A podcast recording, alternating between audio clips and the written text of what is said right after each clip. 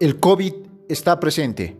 Ya son más de 11 meses que el coronavirus se expandió en el mundo, colapsó sistemas de salud, la economía y las relaciones humanas.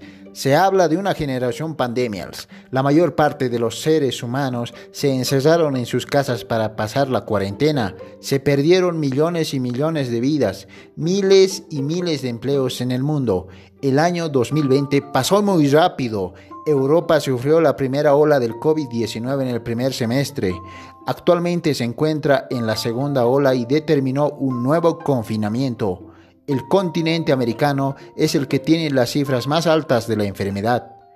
Su economía se recupera, pero todavía se teme que llegue la segunda ola del virus chino, mientras en China, Wuhan, donde comenzó el COVID-19, regresó a la normalidad que conocíamos hace más de un año en el mundo entero.